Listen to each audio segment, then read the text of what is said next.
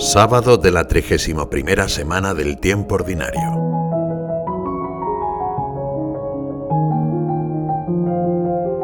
Ningún criado puede servir a dos señores, nos dice hoy Jesús en el Evangelio. Son palabras claras y precisas. No parece que quepan las medias tintas.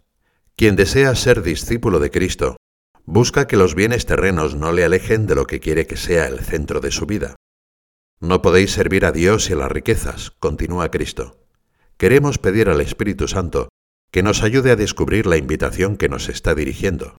El reinado de Dios y el del dinero son muy diferentes. El uno lo recibimos y nos abre a los demás.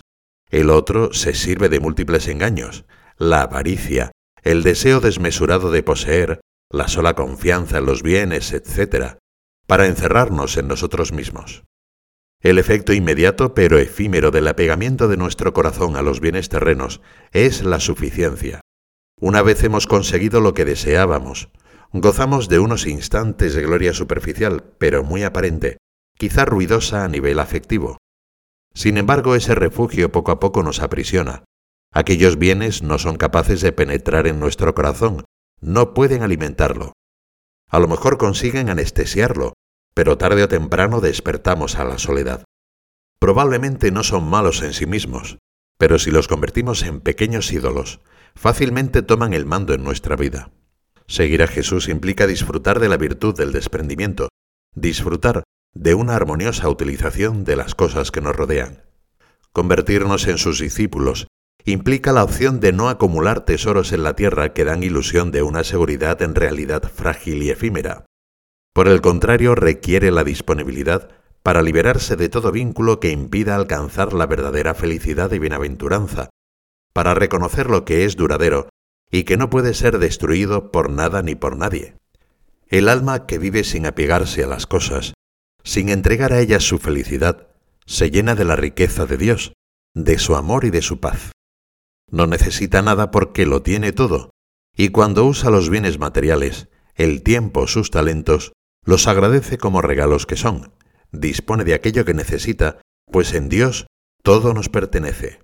No se los apropia ni los retiene, y por eso los disfruta como nadie.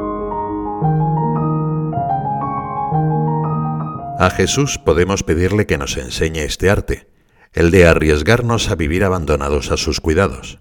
En otro momento de su predicación, dirigió la atención de quienes la escuchaban hacia los lirios y los pájaros, a ellos nunca les falta el alimento ni el vestido, porque a su manera viven de Dios. De nosotros se espera solamente un poco de amor para derramar copiosamente su gracia sobre el alma. Le basta una pizca de cariño para entregarnos su fortuna. En este negocio divino se cumplen a la perfección las palabras de Santa Teresa de Jesús. Tened en muy poco lo que habéis dado, pues tanto habéis de recibir. Jesús nos regala a todos la posibilidad de disfrutar de la virtud del desprendimiento, con la que recordamos que todo es de Dios. Cada uno la vivirá en sus circunstancias, de mayor o menor abundancia, de mayor o menor escasez. La situación concreta de cada uno es la óptima para confiar en Dios. Cuando nos inquiete la incertidumbre, la duda o el miedo, podemos pedirle que nos convenza de que la alegría no depende de lo mucho o de lo poco, que interioricemos que lo que se necesita para conseguir la felicidad no es una vida cómoda, sino un corazón enamorado. Los proyectos de Dios no coinciden con los del hombre, son infinitamente mejores, pero a menudo resultan incomprensibles para la mente humana.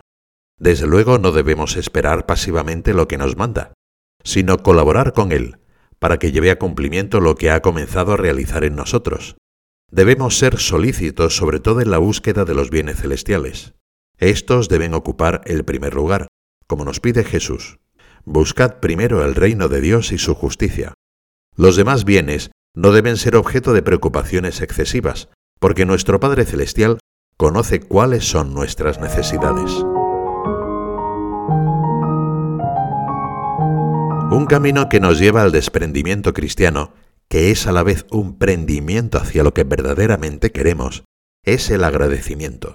Cuando no damos por supuesto el amor que queremos recibir, aprendemos a abrirnos a cualquier forma que tome. Del mismo modo, abandonamos las pobres seguridades que nos ofrecen los bienes e incluso las criaturas, y descubrimos mil modos en que los demás nos estaban manifestando su amor sencillo. El 28 de febrero de 1964, San José María entró en su habitación y se sorprendió al ver que había una colcha que cubría su cama, habitualmente desnuda.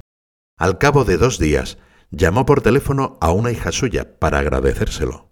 Gracias, hija mía, que Dios te bendiga. Qué sorpresa me llevé el otro día al entrar en mi cuarto. Pensé que me había equivocado y me dije, José María, si te has vuelto rico. En 36 años es la primera vez que tengo colcha. Ya has visto que durante estos años yo os he insistido en que quería ser el último. Una actitud de agradecimiento debe distinguir la vida de cada hombre, de cada cristiano en particular. Es una actitud eucarística, que os da paz y seguridad en las fatigas, os libera de toda afección egoísta e individualista, os hace dóciles a la voluntad del Altísimo, incluso en las exigencias morales más difíciles. Agradecer significa creer, amar, dar, y con alegría y generosidad. A la Virgen María que recibió con agradecimiento pleno todos los dones con los que Dios la colmó, le pedimos la valentía de no apegarnos a las cosas de esta tierra, sino confiar sobre todo en nuestro Padre del Cielo.